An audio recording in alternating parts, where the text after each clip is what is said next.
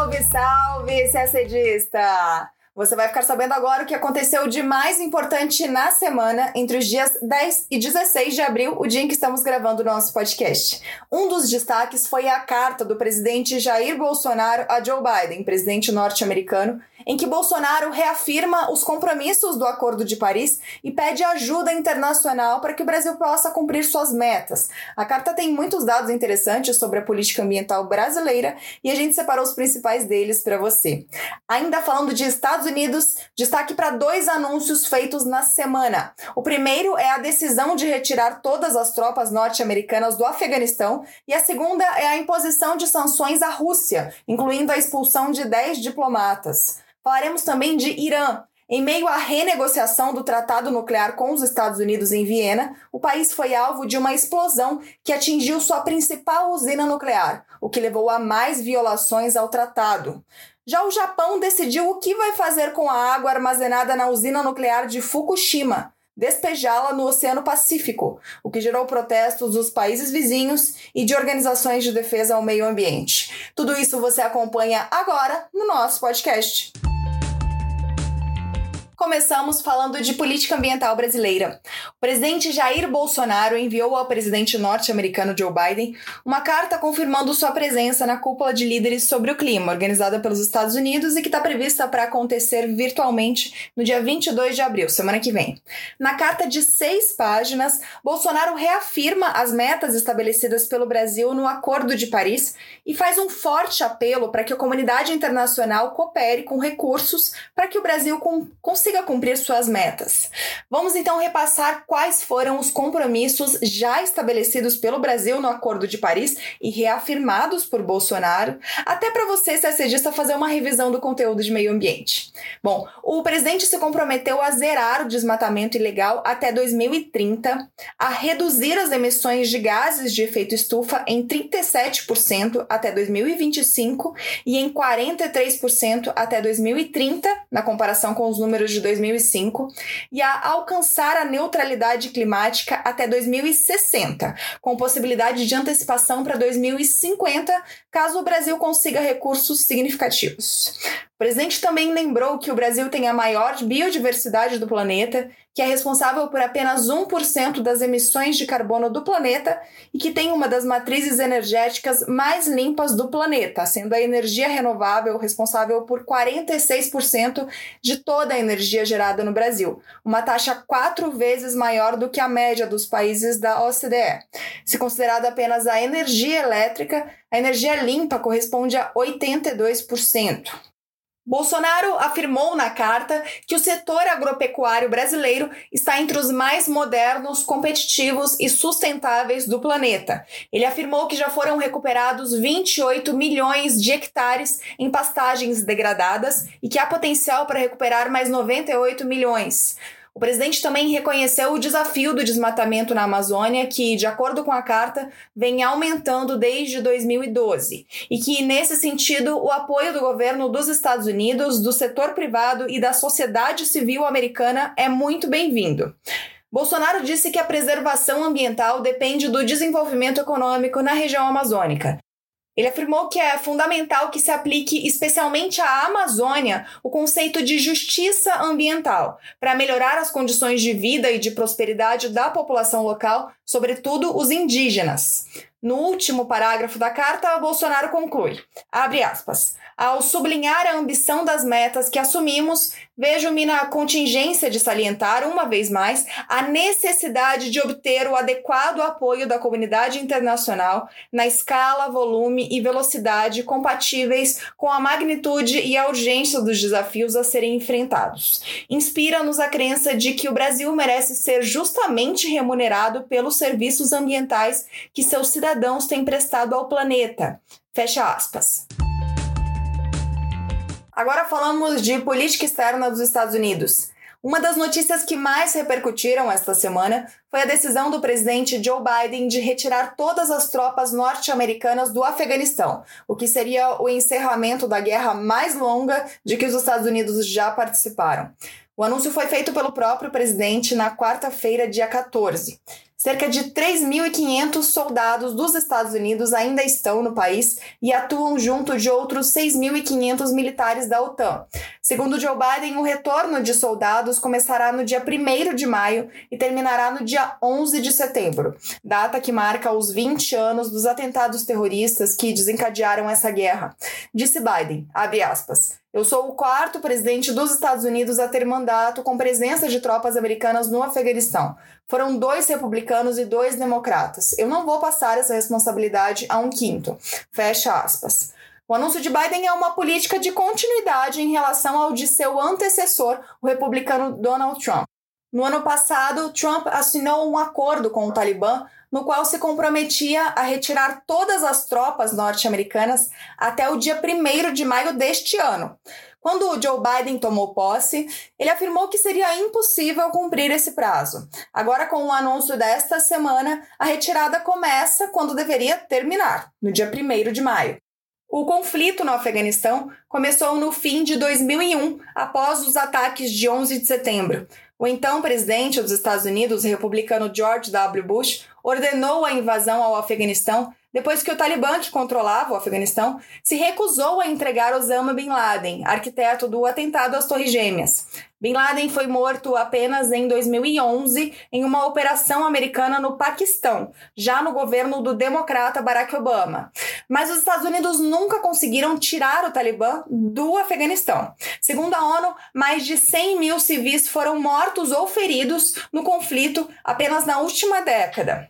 No discurso, Biden disse que o Afeganistão deixou de ser uma plataforma de ataques contra os Estados Unidos e argumentou que a ameaça terrorista atual é difusa, não concentrada em um único país. Os Estados Unidos afirmaram que continuarão dando suporte ao Afeganistão e responderão caso os talibãs tentem atacar os militares americanos durante o processo de saída. Após o anúncio, a Organização do Tratado do Atlântico Norte, a OTAN, disse que os países membros da aliança concordaram em iniciar também a retirada militar em 1 de maio.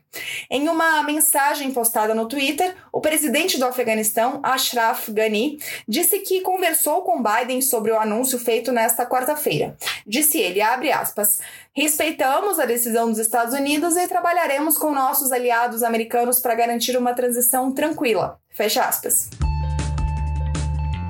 A gente continua falando de política externa norte-americana. Nesta quinta, dia 15, os Estados Unidos anunciaram uma série de sanções econômicas contra a Rússia, além da expulsão de 10 diplomatas russos. As medidas são uma resposta ao que o governo norte-americano qualifica como ações internacionais desestabilizadoras. Os Estados Unidos acusam a Rússia de interferir nas eleições presidenciais americanas de 2020, a Rússia também é apontada como a responsável por orquestrar um cyberataque em dezembro do ano passado, que comprometeu milhares de redes do setor privado e do governo norte-americano. Os Estados Unidos também afirmam que a Rússia está interferindo em países e regiões importantes para a segurança nacional dos Estados Unidos, como por exemplo o Afeganistão, de que falamos há pouco, onde os russos são acusados de pagar insurgentes afegãos para matar soldados americanos. Vamos agora listar as medidas anunciadas na quinta. Primeiro, o Tesouro proibiu as instituições financeiras dos Estados Unidos de comprarem diretamente títulos emitidos pela Rússia após o dia 14 de junho. Também o Departamento de Estado expulsou 10 funcionários da embaixada russa em Washington, alguns dos quais são acusados de serem membros dos serviços de inteligência de Moscou. O governo norte-americano sancionou seis empresas de tecnologia russas acusadas de apoiar as atividades de inteligência cibernética de Moscou e apontou 32 organizações e indivíduos que supostamente tentaram influenciar nas eleições presidenciais norte-americanas em 2020 por meio de campanhas de desinformação em nome do governo russo. O FBI está oferecendo recompensas de até 250 mil dólares por informações que levem à prisão de algumas dessas pessoas. Todas as empresas envolvidas têm seus ativos congelados nos Estados Unidos e os norte-americanos estão proibidos de negociar com elas. Vamos falar agora de Irã. Nesta sexta-feira, dia 16, o governo iraniano informou que já começou a enriquecer urânio a 60%, cumprindo uma ameaça feita esta semana em resposta ao ataque realizado no domingo, dia 11, ao principal complexo nuclear do país, em Natanz. Após a explosão que o Irã atribuiu a Israel, o país anunciou que elevaria suas atividades de enriquecimento de urânio de 20% a 60%, o que aproxima o país dos 90% necessários para obter urânio de uso militar. O percentual está muito acima do limite máximo de 3,67% autorizado pelo Acordo Internacional sobre o Programa Nuclear Iraniano, assinado em 2015 em Viena. O presidente do Irã, Hassan Rouhani, afirmou na quarta-feira que a decisão de aumentar a 60% o enriquecimento de urânio é uma resposta ao terrorismo nuclear de Israel contra sua central de Natanz. Tudo isso está acontecendo enquanto Estados Unidos e Irã realizam negociações indiretas na capital austríaca para tentar salvar o acordo nuclear, o JCPOA. Ou seja, para fazer com que os Estados Unidos voltem a ser parte do acordo e, portanto, suspendam sanções contra o Irã, e para que o Irã, por sua vez, volte a cumprir sua parte no tratado. Israel não assumiu a autoria do ataque, mas horas depois, o primeiro-ministro israelense Benjamin Netanyahu afirmou que não permitirá que o Irã consiga construir armas nucleares. Israel já se manifestou várias vezes contrário ao JCPOA, o Acordo Nuclear de Viena. E por falar em energia nuclear, Nesta terça-feira, dia 13, o Japão anunciou que a água contaminada que está armazenada na usina nuclear de Fukushima será tratada e despejada no Oceano Pacífico. O primeiro despejo ocorrerá em cerca de dois anos, que é o tempo que a operadora da usina precisa para filtrar a água, para remover isótopos nocivos, construir uma infraestrutura e obter aprovações regulatórias. Aproximadamente 1,3 milhão de toneladas de água contaminada estão armazenadas em enormes tanques lá dentro da usina de Fukushima, a um custo anual de cerca de 900 milhões de dólares. Por muitos anos não se sabia o que deveria ser feito com essa água para que houvesse o desmantelamento completo da usina. A água tem sido armazenada em tanques desde 2011, quando um terremoto e um tsunami danificaram os reatores da usina, contaminando a sua água de resfriamento que começou a vazar.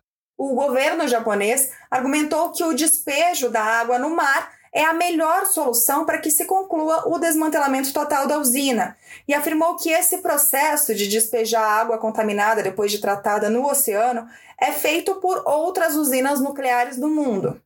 A medida gerou protestos de organizações civis e de países vizinhos, como China e Coreia do Sul. Segundo o Ministério do Exterior da China, a ação é extremamente irresponsável e prejudicará seriamente a saúde pública internacional e a segurança, bem como os interesses vitais dos cidadãos dos países vizinhos. O governo sul-coreano convocou o embaixador do Japão num gesto de protesto e anunciou que irá criar um grupo de estudos para processar o Japão no Tribunal Internacional do Direito do Mar. Sindicatos de pescadores de Fukushima têm pedido ao governo há anos que não despeje a água, sob o argumento de que tal medida teria um impacto catastrófico no setor. A empresa nuclear responsável pela usina prometeu compensar comunidades de pescadores e outros setores que podem sofrer danos. Já o Greenpeace afirmou que o despejo das águas da usina de Fukushima não tem como ser feito de forma segura. Segundo a entidade, o despejo da água liberará materiais radioativos como o estrôncio 90, que aumenta os riscos de câncer.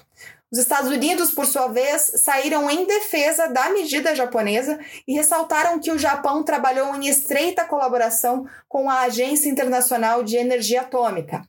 Segundo o Departamento de Estado, o governo japonês pesou as opções e efeitos, foi transparente sobre sua decisão e parece ter adotado uma abordagem de acordo com os padrões de segurança nuclear aceitos globalmente. E a gente termina o nosso podcast por aqui. Uma ótima semana, bons estudos e até sexta-feira que vem.